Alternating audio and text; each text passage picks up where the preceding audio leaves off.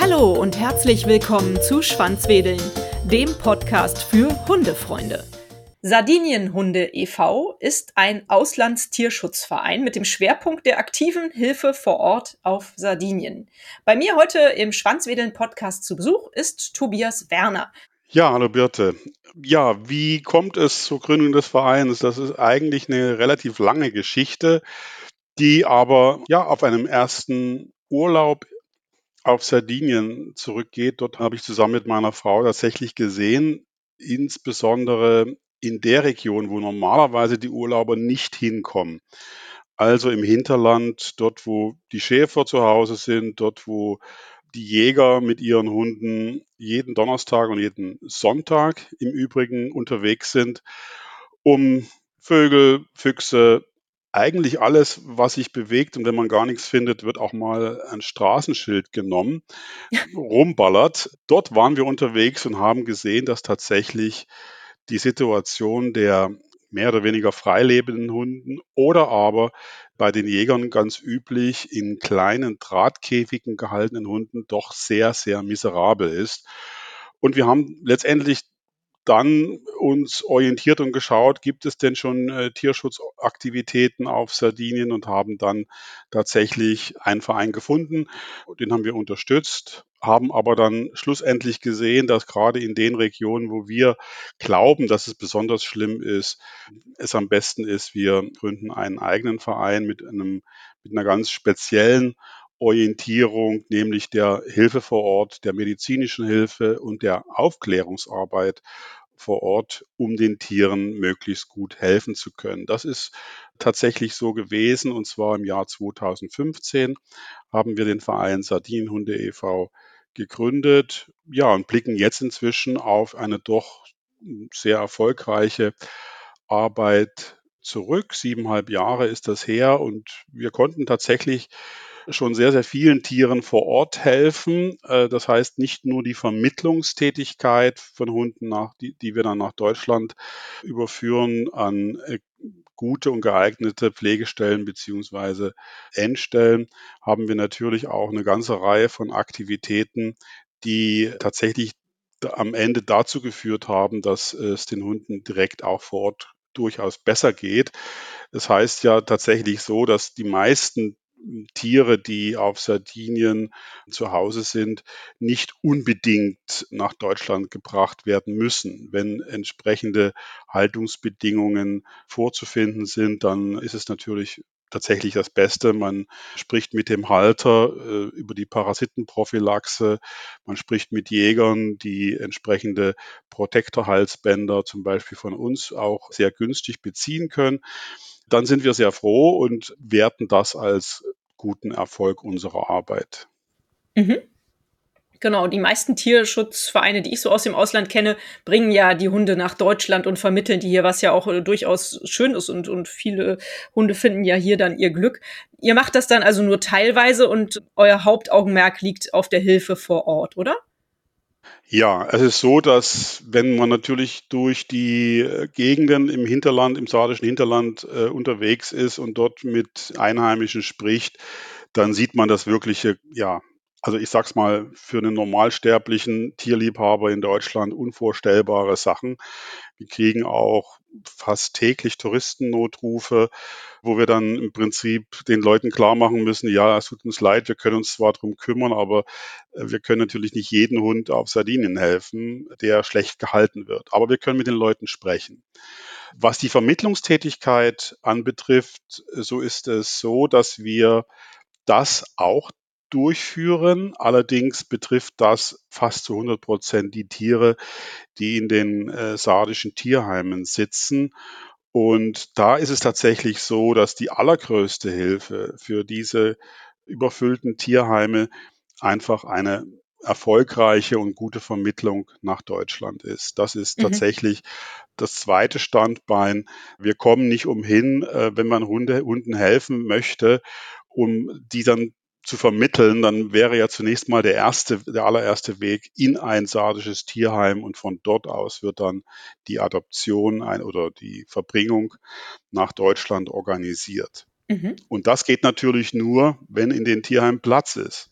Richtig, logisch. Deswegen ist tatsächlich eine Vermittlung nach Deutschland für die sardischen Tierschützer eigentlich, ich sag mal, das Wichtigste inzwischen, weil durch den Tourismusboom auf Sardinien, der es im Prinzip seit den letzten vier, fünf Jahren eigentlich ungebrochen ist. Das begann mit den Problemen in der Türkei, dass da Urlauber eher eine Alternative gesucht haben. Auch in diesem Jahr ist es so, dass gerade in der Region Costa Smeralda und südlich von Olbia der Tourismus also so erfolgreich für die sardischen Leute abläuft wie in den Jahren zuvor nicht. Also das heißt, wir kriegen natürlich von, von den vielen Touristen, die sich das, die, die Insel entdecken wollen, natürlich entsprechend dann auch mehr Anrufe und Anfragen. Wir haben da einen Hund gefunden, könnte dem nicht helfen. Wie ist denn die Akzeptanz vor Ort? Also ich kann mir vorstellen, wenn man Jäger oder Bauer auf Sardinien ist, dann hat man vielleicht ein etwas anderes Verständnis von Haustierhaltung und vielleicht findet man das dann auch ziemlich ätzend, wenn jemand aus Deutschland kommt und sagt, schaut mal, ihr müsst euren Hofhund anders halten. Das geht nicht, dass er da in so einem kleinen Zwinger an der Kette liegt. Wie schafft ihr es da, ein offenes Ohr bei den Leuten zu finden? Das ist eine sehr gute Frage. Prinzipiell muss man natürlich sehr defensiv an diese ganze Tierschutzarbeit herangehen. Es bringt überhaupt nichts, wenn man sich als Deutscher präsentiert und sozusagen versucht, den Leuten klarzumachen, es geht nur so und nicht anders. Mhm. Beginnt auch schon in den Tierheimen. Also wenn zum Beispiel die Hygienemaßnahmen, wie die durchgeführt werden, es wird also in Italien, wer schon mal in Italien irgendein Waschmittel gekauft hat und ohne drauf zu schauen in eine Waschmaschine gesteckt hat, wird das bestätigen können. Es wird sehr viel mit Chlorbleichlauche gearbeitet dann wird auch eine Desinfektion so durchgeführt und diese zum Teil stark ätzenden, oxidierenden wirkenden Substanzen sind natürlich alles andere als gut für Hundepfoten, die dann damit in Kontakt kommen. Hm. Also da musste man schon sehr, sehr, ich sag mal, vorsichtig argumentieren und das gelingt einem aber auch tatsächlich. Besonders dann, wenn man Italienisch spricht. Ich glaube, ohne Italienischkenntnisse mit Sarden zu sprechen, für die ja eigentlich Italienisch nicht unbedingt ihre Muttersprache ist, das kommt ja noch dazu, geht eigentlich gar nichts. Was man braucht, ist tatsächlich zusammen mit den sardischen Tierschützern, die Gott sei Dank gerade in der jüngeren Generation mh, hm, doch einen deutlichen Zuwachs erhalten haben. Zusammen mit denen kann man tatsächlich etwas bewirken. Und es ist auch so, dass natürlich gerade bei den Jagdhunden, die die Jäger halten, es natürlich auch im Interesse der Jäger ist, dass die bezüglich der Parasitenprophylaxe auch, ich sag mal, Interesse haben, dass ihre Hunde gesund sind, dass sie entsprechend versorgt sind und wir informieren sie im Prinzip darüber, wie eben erfolgreich auch ein Jagdhund gehalten wird. Und da haben wir durchaus auch ein paar Informationen für die Sarden, die tatsächlich dort auf offene Ohren stoßen. Dazu kommt eben, dass wir gerade bei den äh, Jagdgesellschaften, es gibt also bei jeder Jagd eigentlich den sogenannten Capo, das ist also der, der Jagdchef. Und wenn man den dazu gebracht hat, zu sagen, okay, hier, schau, ich gebe dir ein Scalibor-Halsband für den Hund, sag einfach deinen Kollegen Bescheid. Andere Protektionshalsbänder könnt ihr von uns auch ganz günstig bekommen. Und dann ist es tatsächlich so, dass dann die Leute zu uns kommen und sagen, okay, ich sorge dafür, dass die komplette Jagdsaison mein Hund parasitenfrei ist und gesund bleibt. Mhm. Das ist schon mal ein ganz großer Schritt. Was die Käfighaltung angeht, in den engen Drahtkäfigen, da ist es, läuft es so, dass wir versuchen, mit den Amtsveterinären, gerade in der Provinz Nuoro zu sprechen, die tatsächlich auch dafür sorgen, in den meisten Fällen, das haben wir schon ein paar Mal auch gesehen, dass dann dort ein Besuch gemacht wird bei dem entsprechenden Hundehalter und dann die Situation sich verbessert, dass der Hund Wasser hat, dass der Hund nicht ständig der Sonne ausgesetzt ist. Das wird tatsächlich auch dann kontrolliert. Allerdings muss man sagen, es ist natürlich nur, ein, wie gesagt, ein Tropfen auf dem heißen Stein. Es gibt halt in jedem kleinen Dorf unzählige Hunde, die gar nicht gesehen werden. Das heißt, wir können dann nur appellieren und sagen, hey, guckt mal nach, dort in diesem Ort ist das und das, liegt das und das vor und man kann dann vielleicht mal gar nicht mal mit dem, mit dem Nonno reden, der dem, der dem Hund gehört, sondern eben mit dem Sohn oder mit dem Enkel. Mhm der entsprechend einwirkt, weil tatsächlich die, die jungen Leute, gerade in Schulen, wird das doch sehr umfangreich gemacht. Tierschutz ist Bestandteil des Sachkundeunterrichts äh, auf Sardinien. Das konnten wir selber schon erleben und ich hoffe und glaube auch, dass tatsächlich dann die, der Tierschutzgedanke da mit Einzug hält und dass dann ein paar Leute eben nicht mehr den alten Traditionen folgen und die Hunde eben ganz schlecht gehalten werden. Mhm. Wie viele seid ihr denn mittlerweile im Verein? Du hast ja gesagt, die Gründung des Vereins ging von dir und deiner Frau aus, als ihr damals die Missstände auf Sardinien bemerkt habt. Und wie viele Leute helfen euch mittlerweile? Und braucht ihr noch Zuwachs oder könnt ihr noch auf speziellen Gebieten Leute gebrauchen, die euch helfen? Ja, durchaus. Also Hilfe ist immer willkommen. Es ist so, dass wir einen ganz, ganz festen Kern äh, an Helfern haben, die, die, mit denen wir eigentlich täglich kommunizieren. Das ist einfach der Tatsache geschuldet, dass wir bei der Vermittlung der Tiere eine Strategie verfolgen, die sicherstellt, dass wir, wenn wir einen Hund vermitteln, dass der auch mit hoher Wahrscheinlichkeit bis zu seinem Lebensende bei der Familie bleiben kann. Mhm. Das ist schon mal ein großer Schwerpunkt. Das heißt, wir machen sehr umfangreichen Diskussionen, bevor der Hund vermittelt wird, mit den entsprechenden Familien. Und zwar macht das nicht eine Person, sondern das machen mehrere Personen. Wir versuchen dann im Vorfeld schon alle Probleme, die auftreten können, umfangreich zu, bespr äh, zu besprechen, dass eben, wie gesagt, keine Überraschungen passieren wir haben gelernt, dass Tierschutzorganisationen, die im Auslandstierschutz tätig sind und Tiere nach Deutschland verbringen, sehr stark in der Kritik stehen, wenn bei gescheiterten Vermittlungen diese Tiere im Tierheim landen. Mhm. Das kann ich auch ein Stück weit nachvollziehen. Deswegen haben wir als unser Verein gestartet ist mit der Vermittlung, mit unserem Veterinäramt in Regensburg gesprochen und haben uns in unsere Erlaubnis, die man braucht, um die Tätigkeit durchführen zu dürfen, reinschreiben lassen in die Nebenbestimmungen, dass wir verpflichtet sind, jedes Tier, was vermittelt wurde, und aus welchen Gründen auch immer nicht gehalten werden kann, an uns zurückgegeben wird zur Weitervermittlung. Wow. Das heißt, wir haben in den letzten sieben Jahren viele hunderte Hunde nach Deutschland verbracht und erfolgreich vermittelt. Einige Tiere, die zurückgegeben wurden, wurden dann auf Pflegestellen untergebracht und dann weitervermittelt. Das ist unser Credo, dass wir eben tatsächlich schauen, dass wir mit den Tierschutzorganisationen, äh, die den, die örtlichen Tierheime unterstützen in Deutschland, nicht wirklich in Konflikt kommen. Das ist uns ganz wichtig und das haben wir bisher auch sehr erfolgreich durchführen können. Das heißt aber auch, dass natürlich dieser Job eben nicht von ein, zwei, drei Leuten äh, zu erledigen ist, sondern dass wir bezüglich der Vorbesuche, der Nachkontrollen, der Gespräche mit den Adoptanten einen relativ großen Stab an Leuten haben, die diesen, äh, die diese Vermittlung begleiten. Mhm. Also da brauchen wir mit Sicherheit immer Unterstützung und natürlich ist es so, dass wir für unsere Tätigkeit gerade äh, vor Ort, was Kastrationskampagnen angeht, was die Parasitenprophylaxe angeht, die Erstellung von Flyern, sowohl in Deutsch als auch Italienisch.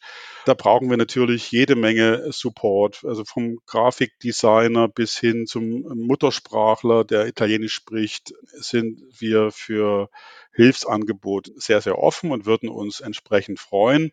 Momentan hat unser Verein 150 Mitglieder und aktive Helfer haben wir circa ja, 25. Wir haben einen Job, wo man also Artikel kaufen kann, die zugunsten unserer Aktivitäten auf Sardinien gehen. Wir haben ja, verschiedene andere Aktivitäten, wo wir tatsächlich Leute brauchen. Also IT, heutzutage geht ja ohne das gar nichts. Instagram muss bedient werden, Facebook muss bedient werden, also soziale Medien, um unsere Aktivitäten bekannt zu machen, weil nur so kommt man letztendlich auch äh, dazu, Paten für Tiere zu finden. Das ist auch so ein Schwerpunkt unserer Tätigkeit, dass wir auch Hunde auf Sardinien betreuen, die aufgrund ihrer Erkrankung und ihres Alters nicht mehr vermittelt werden mhm. können, dass die praktisch auf Sardinien äh, entsprechend versorgt werden mit Medikamenten und mit Futter, entsprechend untergebracht werden.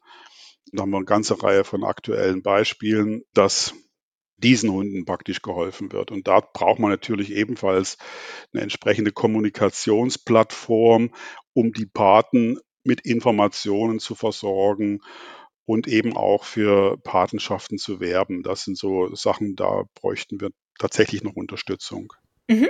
Ja, das nehmen wir jetzt sehr gerne mal als Aufruf an die Hörerinnen. Also wer Lust hat, sich da zu engagieren und mitzumachen, findet alle Möglichkeiten zum Kontakt zu euch äh, natürlich hier in den Show Notes. Vielleicht kannst du einmal ganz kurz eure Homepage nennen, dann haben wir das hier direkt an der richtigen Stelle genannt, falls jemand jetzt Lust hat, sich bei euch zu melden. Ja, sardinienhunde.org ORG äh, ist unsere Internetadresse. Dort findet man eine Internetseite vor, die, wo zunächst mal die Vermittlung gar nicht so im Vordergrund steht auf den ersten Blick, sondern dort gibt es den Reiter Zweite Chance, Second Chance. Äh, dort findet man die einzelnen Hunde ausführlich vorgestellt und darüber hinaus natürlich noch unter ihrer Hilfe und zum Beispiel die Möglichkeiten, den Verein zu unterstützen. Super, sehr schön, das ist doch schon mal gut. Vielleicht ist es ganz kurz schön zu erklären, wie so eine Tiervermittlung abläuft und was man für Bedingungen erfüllen muss, bevor wir wieder auf eure Hilfe in Sardinien zu sprechen kommen, weil das finde ich nämlich super interessant. Wie läuft so eine Tiervermittlung ab? Bitte versuch mal, das kurz und knapp zu erläutern. Also der Erstkontakt äh, läuft bei uns über die E-Mail-Adresse kontakt@sardinienhunde.org. Hm, das ist sozusagen die tatsächlich die einzige Möglichkeit, uns zu kontaktieren. Das heißt, wer uns anruft, kriegt dann auch die Mitteilung, bitte schreibt uns doch kurz eine E-Mail. Dann wird ein Fragebogen verschickt, dort also praktisch eine Selbstauskunft, wo man die Gelegenheit hat, über die Vorstellungen, wie der Hund gehalten werden soll, wie die Bedingungen sind, wie, ob der Hund Gassi gehen kann, ob es einen großen Park gibt, wie die Unterbringung ist, wo der Hund hin darf und so weiter. Und natürlich auch die persönlichen Daten die bei uns, das ist auch ganz wichtig, unter datenschutzkonformen Bedingungen gehandelt werden. Das heißt, wir haben da eine relativ strikte Maßgabe. Also nicht jeder im Verein äh, bekommt diese Information, sondern tatsächlich nur unmittelbar die Personen, die bei der Vermittlung aktiv das mit beurteilen.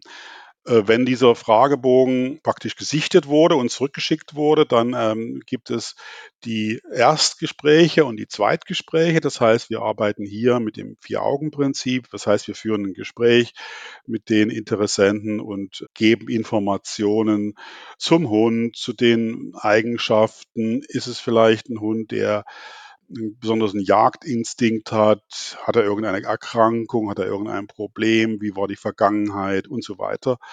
Das wird dann ausführlich besprochen und tatsächlich auch kritisch hinterfragt. Also das heißt, manchmal sagen uns Leute, ja, ihr versucht uns ja den Hund auszureden. Das ist immer so ein bisschen die Möglichkeit für uns, ganz sicher zu gehen, dass der Hund tatsächlich dort super untergebracht ist.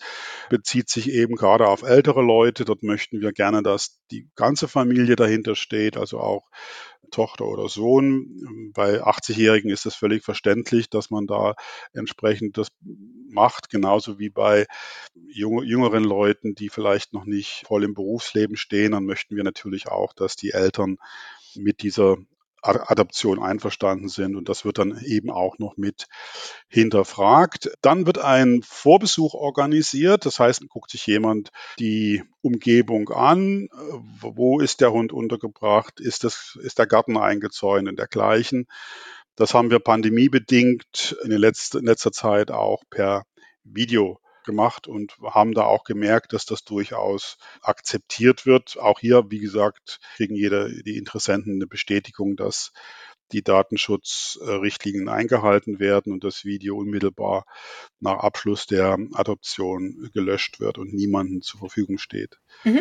Ja, so läuft das ab. Dann wird sozusagen der Ausreisetermin bekannt gegeben und diskutiert. Das ähm, ist momentan So, ja, alle acht Wochen haben wir einen äh, Transport eines zertifizierten Unternehmens, das mit einem, einem Hundetransporter voll klimatisiert die Hunde nach Deutschland gebracht werden. Hier ist es so, dass wir auch sehr, sehr großen Wert nicht nur auf die gesetzlichen Vorgaben legen, sondern auch, dass die Tiere optimal versorgt werden während des Transports. Der wird bei uns immer noch von einem Tierarzt mitbegleitet. Also wir, wie gesagt, scheuen da eigentlich keine Mühe und Kosten, Super. um möglichst eben keine äh, Probleme zu bekommen. Immerhin muss ja äh, das Fahrzeug mit der Fähre aufs italienische Festland und von, von dort dann durch Österreich nach Deutschland fahren. Und das dauert tatsächlich 24 äh, Stunden. Während des Transports werden die Boxen, wo die Hunde sitzen, mehrfach gereinigt. Es ist da eigentlich für alles gesorgt wir können guten Gewissens dann die Hunde in Deutschland an die Pflegestellen beziehungsweise Adoptanten übergeben. Mhm. Super, das hört sich richtig gut an. Schön, ja, also jeder, der sich dafür interessiert, sollte euch halt eine Mail schreiben, wenn ich das jetzt richtig verstanden habe. Genau. Richtig. Wie viel kostet die Adoption eines Hundes? Also, dass ein Hund monatlich Geld kostet, sollte hoffentlich jedem klar sein, der einen Hund gerne haben möchte. Aber wie viel sind die ersten Kosten, die man so an euch entrichten muss, sozusagen, für den ganzen Service, die ganze Action, die dahinter steckt, eurer Seite aus? Also, das ist momentan so, dass ein gesunder junger Hund kostet 250 Euro. Das ist die Schutzgebühr. Dazu kommen die äh, Kosten für den Transport, die Kosten für den ersten Mittelmeercheck. Die sind alle schon mit äh, inkludiert. Das machen wir ganz einfach deswegen, weil wir sicherstellen wollen, dass nicht an irgendein Labor, nachdem der Hund das erste Mal beim hm, Tierarzt gewesen ist, nicht an irgendein Labor die Probe geschickt wird, sondern eben an das Speziallabor, was sich für die Mittelmeererkrankung spezialisiert hat. Und wir haben sehr gute Erfahrungen gemacht, dass wir bezüglich der eventuellen Erkrankungen dann natürlich auch weiterhin mit den Adoptanten in Kontakt stehen, um mit Rat und Tat zu helfen und eben auch die neuesten Erkenntnisse bezüglich äh, Therapie äh, bei einer äh, entsprechenden Erkrankung an die Adoptanten weitergeben zu können. Das entsprechend der vertraglich abgesicherten Sachen, die Dinge, die wir mit unseren Adoptanten und auch Pflegestellen so durchführen. Und das hat, da haben wir auch sehr gute Erfahrungen mitgemacht. Mhm. Wo du es jetzt gerade nochmal ansprichst, die Mittelmeerkrankheiten, möchte ich da ganz gerne nochmal ein bisschen drauf eingehen. Also erstmal finde ich, diese 250 Euro sind ein sehr fairer Preis äh, für einen gesunden Hund. Und wenn man jetzt auf die Mittelmeerkrankheiten kommt, ihr seid da ja, glaube ich, richtig Experten, wenn ich das so mitbekommen habe. Klar, ihr müsst euch mit dem Thema beschäftigen, weil auch auf Sardinien natürlich diese Krankheiten präsent sind, übertragen werden.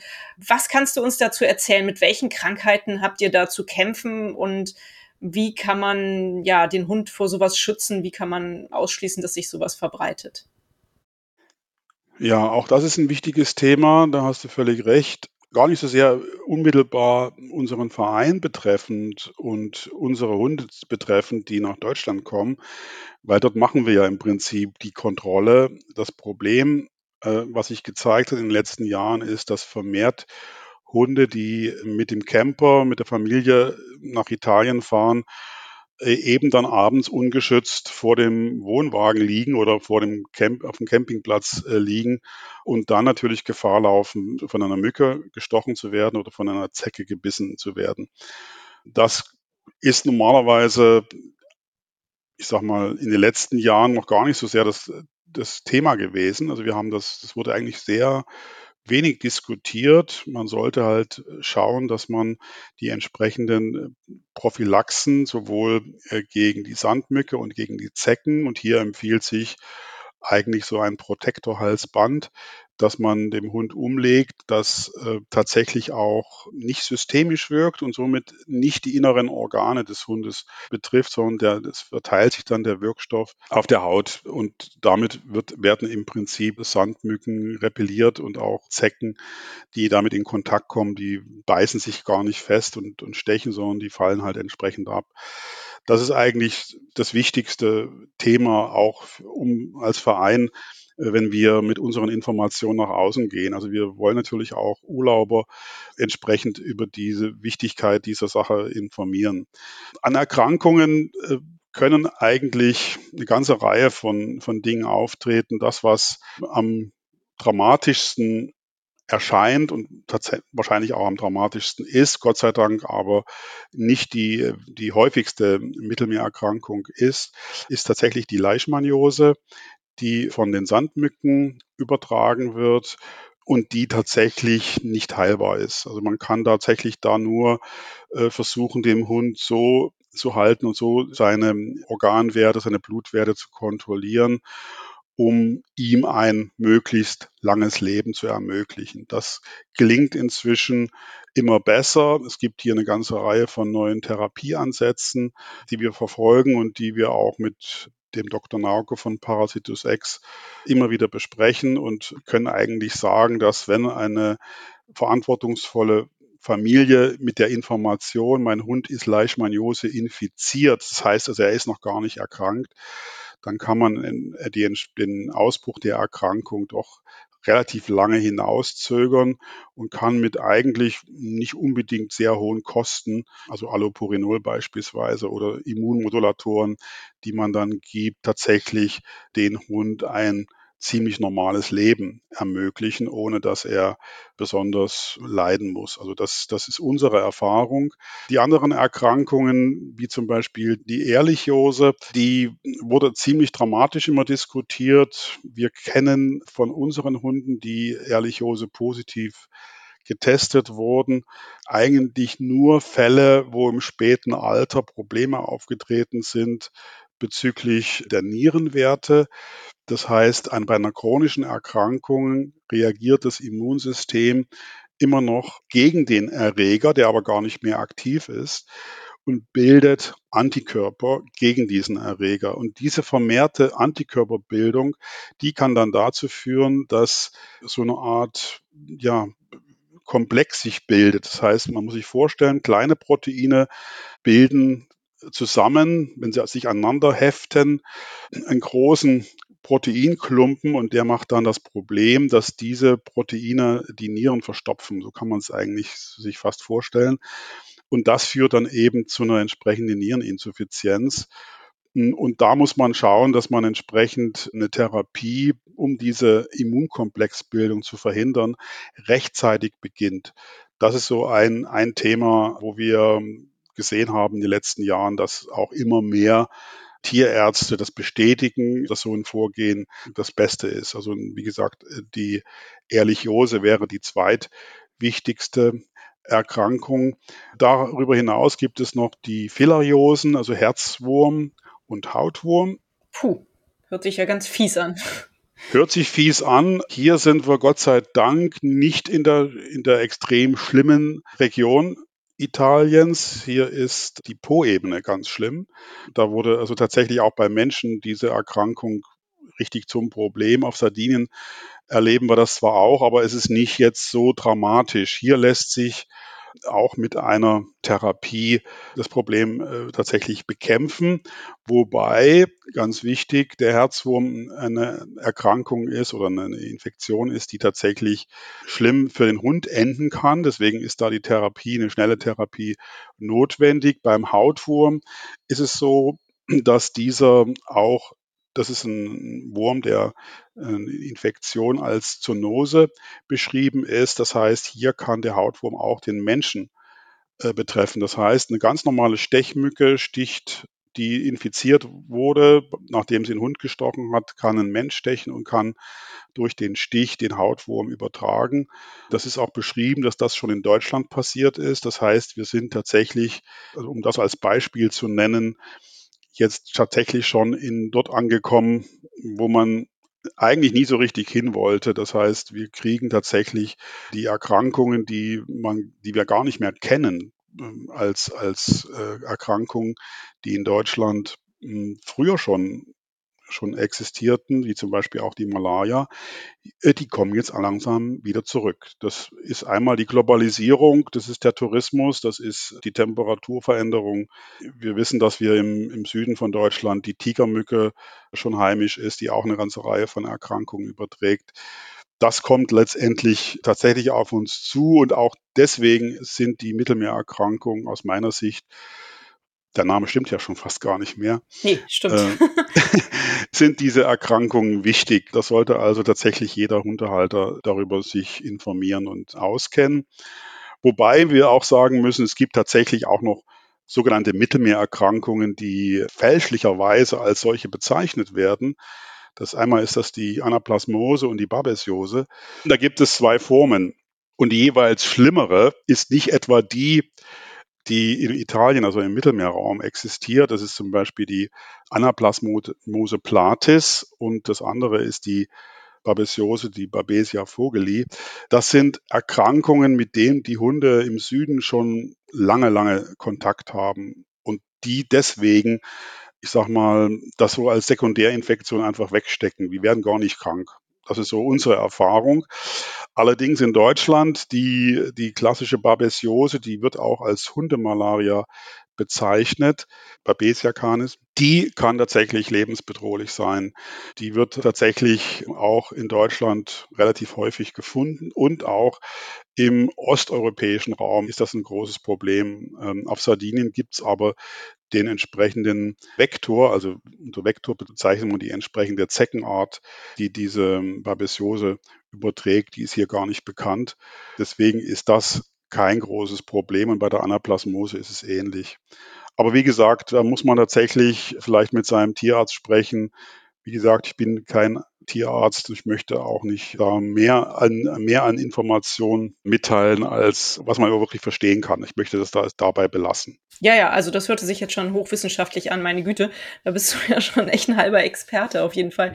Aber du hast mir im Vorgespräch erzählt, ihr habt da eine tolle Aktion gestartet, nämlich die Sandmückenfangaktion. Für mich hört sich das sehr unrealistisch an. Ich kenne Sandflies aus Neuseeland. Das sind ja so ganz kleine Stecknadelkopf, große, schwarze Mini-Fliegen, die halt unglaublich fies stechen, wie Mücken. Wie habt ihr die fangen können? Ja, Papatacci auf Italienisch. Ich glaube, das, das sind andere Sandmücken, als die du okay. da gesehen hast, weil Sandmücken heißen nicht etwa Sandmücken, weil sie im Sand vorkommen, sondern Sie heißen deswegen Sandmücken, weil sie sandfarben sind. Ah, okay. Ich muss gestehen, ich habe immer wieder Schwierigkeiten, die tatsächlich zu sehen. Die sind also wirklich winzig klein. Mhm. Die Zeiten, wo die Sandmücken richtig aktiv sind und Infektion übertragen, die endet gerade. Also das ist so Juli, August, September. Das sind die drei Monate, wo die hochaktiv sind und wo man eben auch besonders vorsichtig sein muss mit seinem Hund. Genau in diesen Zeiträumen werden also die Leishmanien übertragen.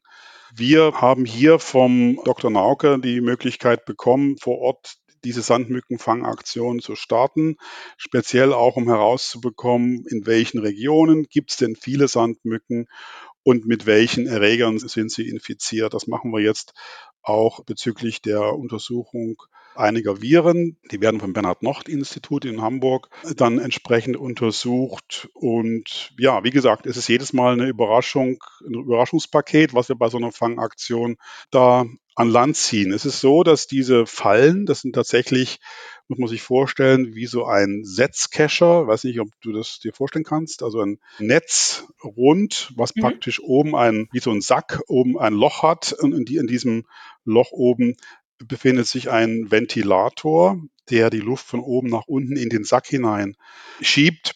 Und genau in diesem Ventilator gibt es eine kleine Lampe.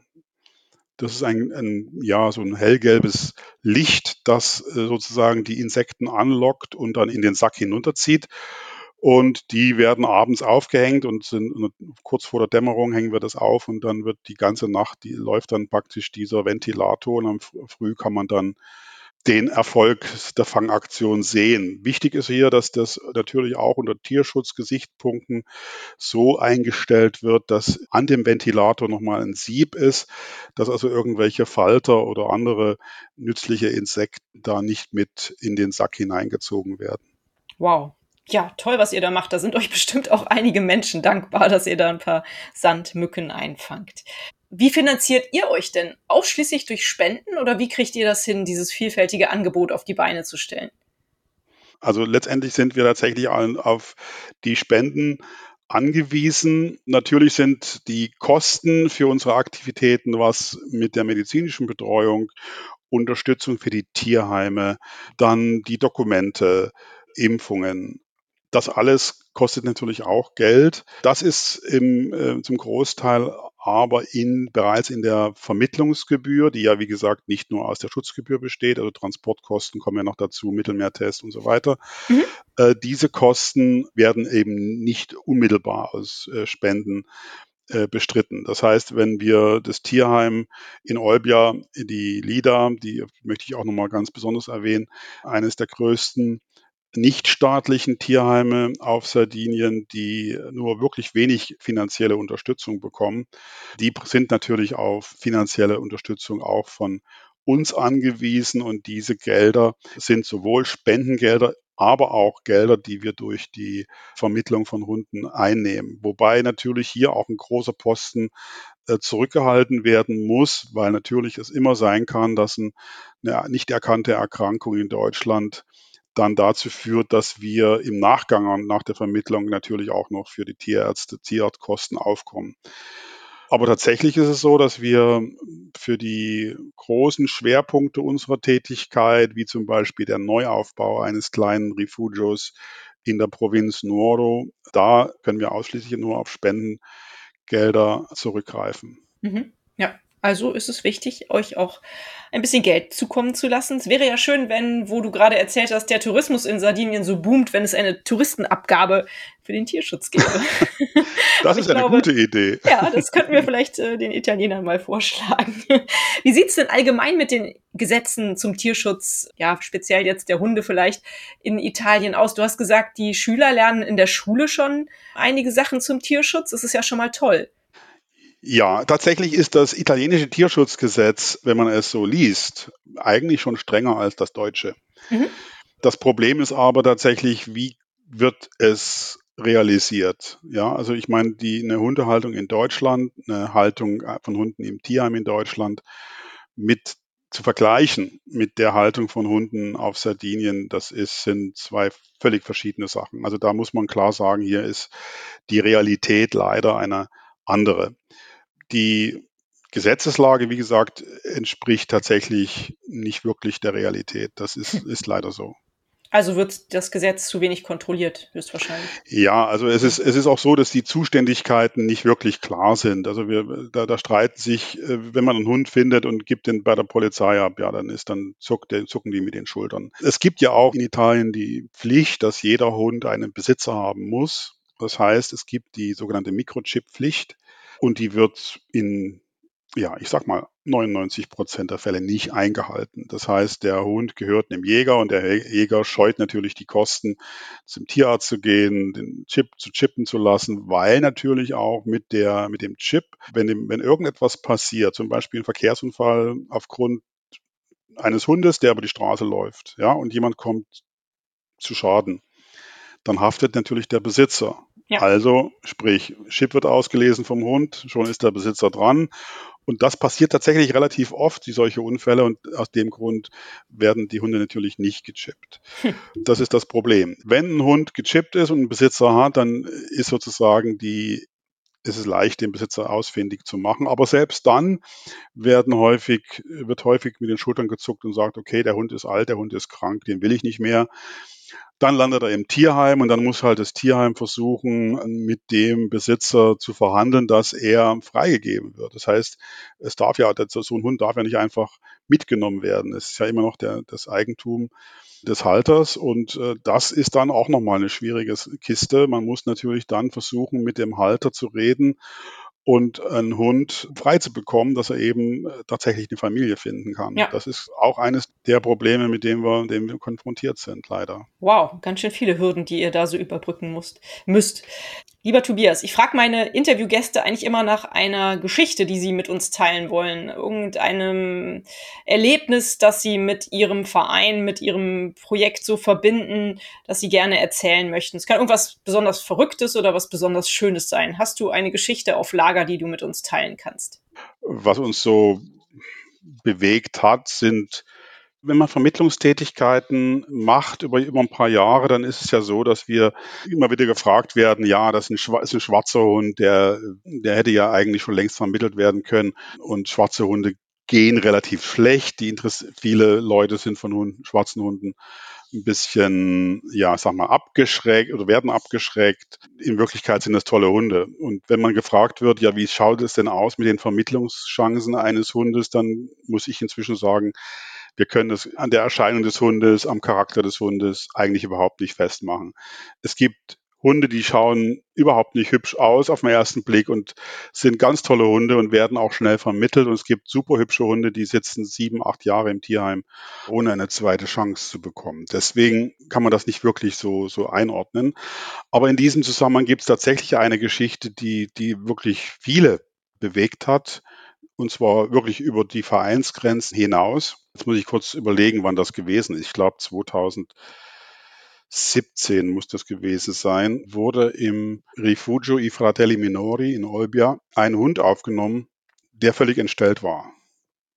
Und zwar wurde dem aus nächster Nähe das Gesicht weggeschossen. Furchtbar. Äh, wir haben sehr, sehr lange gerungen, was mit dem Hund passiert. Wir hatten eigentlich gedacht, ja, Gnadenhofplatz und so weiter. Wir haben dann den Hund auch die medizinische Versorgung entsprechend finanziert. Der Hund wurde geröntgt, es wurde dann alles Mögliche gemacht. Man kann also heute noch die, die Bleikugeln, das war so eine Schrot, Schrotladung, kann man also heute noch sehen. Man hat dann einen Großteil der Schrotkugeln entfernt. Und wir haben gedacht, ja, der Hund wird auf Sardinien bleiben und wird ja, wie gesagt, mit unserer Hilfe vielleicht ein gutes, gutes Leben finden können. Aber es kam ganz anders, weil wir haben eine sehr tolle Familie für diesen Hund gefunden. Ja, keine stärkere Emotion, die mir jetzt auch gerade wieder hochkommt, beschreibt eigentlich das Glück, dass dieser Hund und vor allen Dingen auch die, die Adoptanten zusammen haben. Ja, der Hund wohnt in der Nähe von Berlin und das, was besonders schön ist und anerkennenswert ist, also sie fahren mindestens einmal im Jahr wieder ins Tierheim und besuchen die Tierheimleiterin und helfen vor Ort ein bisschen, hm, wenn was zu reparieren ist und so. Toll. Diese Sache ist vielleicht das, was am ehesten eine verrückte Geschichte betrifft. Ja, du hast ja gemerkt, es ist auch eine sehr, sehr emotionale Geschichte für mich, wenn ich darüber erzähle. Das fällt einem dann schon manchmal schwer, weil das ja einfach so schön ist, dass so ein, dass so ein Hund eine zweite Chance bekommen hat. Ja, ja, ja, da will ich dich jetzt auch gar nicht weiter äh, quälen. Aber schön, dass du das mit uns geteilt hast. Vielen Dank. Ich habe ja auch fast die Tränen bekommen. Ja, das ist toll, dass es solche Familien gibt, dass es solche Leute gibt, die sich so engagieren. Ich habe gerade vorhin bei meinem Morgenspaziergang auf dem Feld auch eine total nette Dame getroffen mit zwei Hunden, die ich hier aus der Gegend noch gar nicht kannte. Und sie hatte die auch aufgenommen dieses Jahr. Die waren ausgesetzt worden an der Raststätte bei Aachen in einer dreckigen Tasche eingesteckt, zwei kleine Hunde und das, den einen Hund hatte sie auch gerade am grauen Star operieren lassen und es war total schön zu sehen, wie die beiden Hunde vergnügt mit ihr da übers Feld sprangen und, und ihr aufs Wort folgten und aber auch meinem Hund gegenüber sich ganz sozial gegeben haben und da dachte ich auch nur schön, dass es solche Leute gibt, die sich so engagieren und die das Tierleben so zu schätzen wissen und da auch Geld investieren. Das ist schon wirklich richtig klasse, ja. Schön. Wie sieht denn eigentlich deine ganz persönliche Hundelebensgeschichte aus? Ich nehme an, ihr habt auch Hunde, oder? Seit wann begeistern dich denn Hunde? Ja, solange ich, solange ich denken kann. Also ich habe natürlich während meiner Schulzeit, während des Studiums war das nicht möglich.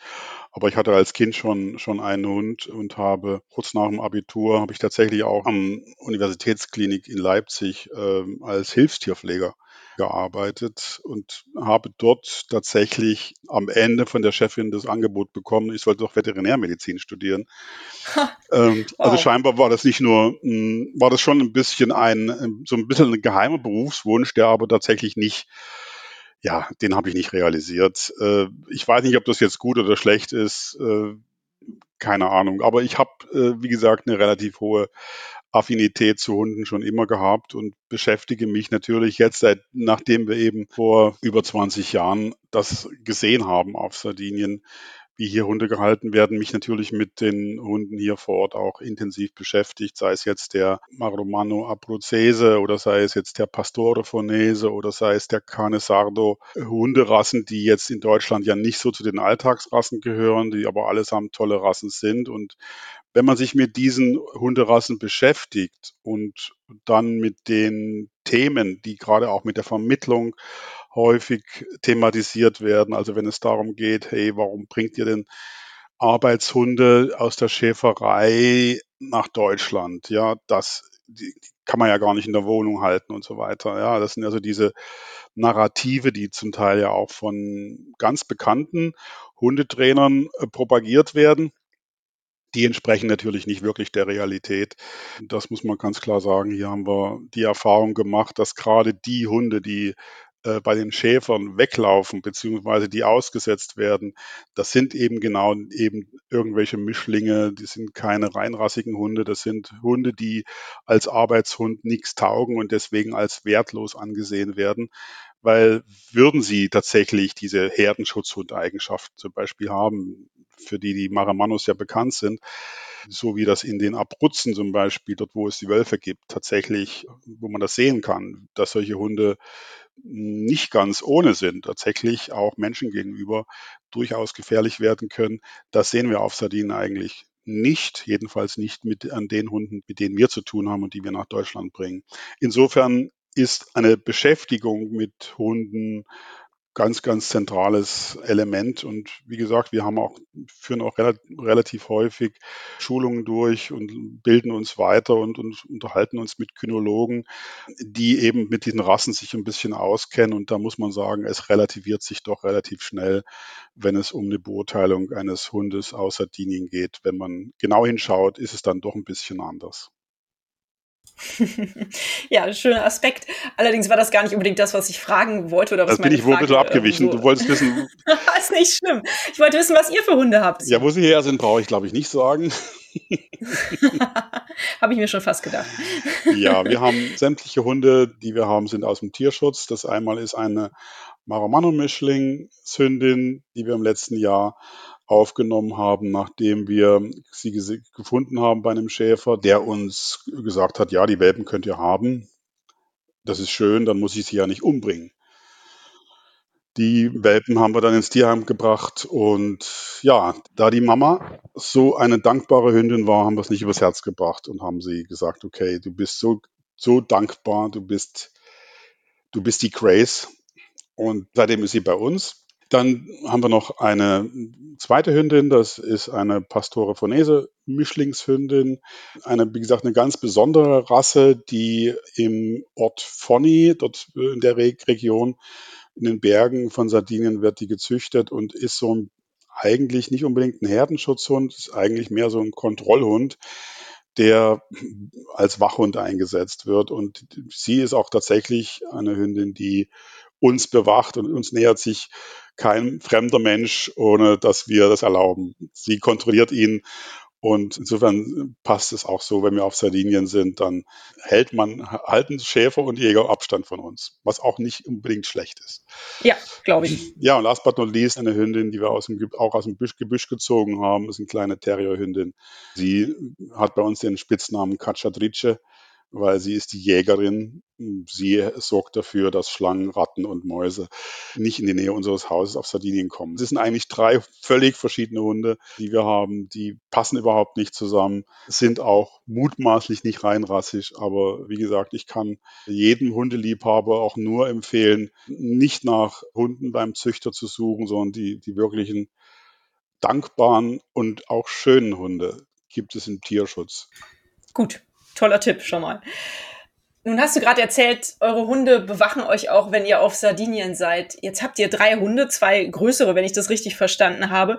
Wie kommt ihr denn von Regensburg nach Sardinien und zurück? Fahrt ihr mit dem Wohnmobil oder wie schafft ihr das, immer die Reise zu bewältigen? Das finde ich persönlich ganz spannend. Wir haben ein großes Auto, mhm. da passt das, dann passen wir alle, alle rein. Super. Wir fahren von Regensburg nach Italien und dann mit der Fähre fahren wir dann nach Sardinien. Das läuft eigentlich. Klasse problemlos. Also Flug, ja, Flug ginge natürlich auch, nur äh, das ist natürlich äh, nicht, nicht so easy, wenn ein Hund das nicht gewöhnt ist mit, mit dem Transport von drei Hunden mit dem Flieger. Das ist eigentlich äh, logistisch fast nicht zu machen. Und auch nicht so gut für die Umwelt. Also insofern äh, hervorragend, dass ihr das mit dem Auto erledigt. Sehr schön. Du hast eigentlich eben schon die Frage beantwortet, aber vielleicht hast du noch was anderes, was du dazu sagen möchtest. Ich frage meine Interviewgäste immer nach einem Top-Tipp für Hundehalter, weil du ja auch jetzt dich sehr viel mit Hunden beschäftigst, vielleicht hast du einen Tipp für Hundehalter, die vielleicht auch noch nicht so viel sich mit Hunden beschäftigt haben. Du hast schon gesagt, achtet bitte nicht darauf, dass eure Hunde vom Züchter kommen und reinrassig sind, sondern äh, holt die Hunde aus den bedürftigen Gegenden, aus dem Tierschutz. Das sind die dankbaren Hunde, die Hunde, die meistens auch ja, wie man sagt, grundsätzlich eigentlich gesünder sind als die überzüchteten Rassen. Was hast du noch für Tipps? Ja, also es gibt sicherlich viele Tipps, die man natürlich wahrscheinlich jeder Hundetrainer einem mitteilt, wenn ich einen Hund begegne, wenn ich einen Hund filme oder Fotos mache. Das ist ja auch ein wichtiger, wichtiger Bestandteil unserer Tätigkeiten. Also die möchten ja den Hund auch so zu, so präsentieren, wie, wie er sich, sich verhält. Hunde sind sehr, sehr sensible Wesen und wir haben es immer erleben es immer wieder, dass es eben besser ist, wenn man zum Beispiel in ein Gehege geht, ins Tier, in Tierheim. Oder man trifft einen Hund und möchte irgendwas dokumentieren. Dann ist eigentlich die Erfahrung immer, dass man sich am besten hinsetzt und den Hund einfach auf sich zukommen lässt und gucken lässt, was, dass er ein praktisch, der Hund den Menschen entdeckt. Und das kann man sehr gut machen, indem man eben tatsächlich sich klein macht, sich hinsetzt und einfach die Hand ausstreckt, äh, ihn so begrüßt. Das ist meine Erfahrung, dass die Begegnung mit Hunden, die man gar nicht kennt und die man kennenlernen möchte, dass man eigentlich so etwas am, am ehesten machen kann. Da braucht man nicht unbedingt Leckerlis haben, sondern einfach die Begegnung mit einem Tier sozusagen auf Augenhöhe. Gleichzeitig ist das auch die beste, der beste Tipp, wenn man Hunde fotografiert. Auf Augenhöhe heißt tatsächlich im wahrsten Sinne des Wortes, dass man sich nach unten begibt und mit dem Handy zum Beispiel ein Foto vom Hund macht. Das sind dann auch die schöneren Fotos, als wenn man irgendwo steht und mit einer Spiegelreflexkamera dann irgendwas versucht einzufangen. Das gelingt in der Regel nicht annähernd so gut, als wenn man sich tatsächlich klein macht und dem Hund dann auf die Art und Weise begegnet. Das ist ein Tipp, das wird, werden sicher viele wissen, aber ich habe, wie gesagt, sehr, sehr gute Erfahrungen gemacht, auch besonders bei Hunden, die ängstlich sind, bei Hunden, die, die vielleicht auch aggressiv wirken oder bedrohlich wirken. Klein machen ist immer gut. Damit nimmt man eigentlich schon mal so ein Angriffspotenzial raus und potenzielles. Das, ich habe also, wie gesagt, da tatsächlich die besten Erfahrungen gemacht. Super. Ja, dann vielen Dank für den Tipp. Das ist doch toll. Meine letzte Frage geht immer nach einem Buchtipp. Hast du einen schönen Buchtipp zum Thema Hund oder vielleicht auch einen Romantipp? Ich weiß ja nicht, was du so liest. Die Bücher sind erhältlich bei booklooker.de, dem Marktplatz für Bücher. Ja, äh, Buchtipp ist schon ein spezielles Buch tatsächlich. Äh, es gibt natürlich eine ganze Reihe von, von sehr interessanten Büchern, die für Leute, die sich für den Tierschutz äh, interessieren, tatsächlich sehr, sehr, ja, sehr wichtig. Zum Beispiel vom Frau Dr. Strothbeck und Dr. Udo Ganslosser, das Buch Kastration. Ähm, beim Hund, äh, dort, das ist eine Ansammlung an Beispielen, die zeigt, dass tatsächlich aus aus gutem Grund im Tierschutzgesetz steht, dass nicht einfach einem Hund eine Operation durchgeführt werden muss, nur weil es dem Halter so passt. Mit anderen Worten, man darf halt nicht vergessen, dass eine Sterilisation, Kastration beim Hund eine Veränderung des Hormonhaushalts bedeutet und damit durchaus Probleme verursacht werden können. Aber das weiß eigentlich jeder. Aber in dem Buch sind ein paar interessante Beispiele aufgeführt, die das ein bisschen näher beleuchten. Die Sachen sollte man vielleicht mal, mal kurz erwähnen. Den eigentlichen wirklichen Buchvorschlag, den ich habe, wenn sich jemand für einen Hund interessiert, der zu der Gruppe der Herdenschutzhunde zählt, dann empfehle ich das Buch Herdenschutzhunde von Thomas Achim Schocke vom Animal Learn Verlag. Hier wird ausführlich über Eigenschaften, Fähigkeiten, Wesen und Verhalten von Herdenschutzhundrassen informiert, die man, wenn man sich für diese wirkliche faszinierenden Hunde interessiert, das sollte man tatsächlich gelesen haben. Das wäre der zweite Buchtipp, den ich hätte. Ja, super, das ist doch schön. Das hört sich nach zwei sehr guten Büchern an. Vielen Dank für diese Buchtipps. Ich möchte ganz gerne auf eine Aktivität noch hinweisen, die am 30. September startet. Und zwar dort ist, gibt es das neue, das neue große Voting für die große Spendenaktion von Veto Tierschutz die ja. zum Jahreswechsel eine große Spendenaktion starten, wo 30 Tierschutzorganisationen äh, bedacht werden. Das wird eine ganze Lkw-Ladung mit Futter äh, soll da gesammelt werden. Super. Teilnehmen dürfen allerdings nur die Vereine, die die meisten Stimmen einheimsen. Und ab dem 30.09. kann man dann für den Verein Sardinenhunde abstimmen. Das Futter würde dann im Januar sowohl an das große Tierheim in Olbia, I Fratelli Minori, und das kleinere Tierheim in der Provinz Noro, das Casa di Max gehen. Und es wäre also einerseits wichtig für diese, für uns zu stimmen und zum anderen würden wir uns natürlich sehr freuen, wenn man uns unterstützt bei unseren äh, Aktivitäten, insbesondere beim Aufbau des äh, kleinen Tierheims Refugio Casa di Max, das wir aktuell alleine finanzieren und da wird jeder Cent gebraucht.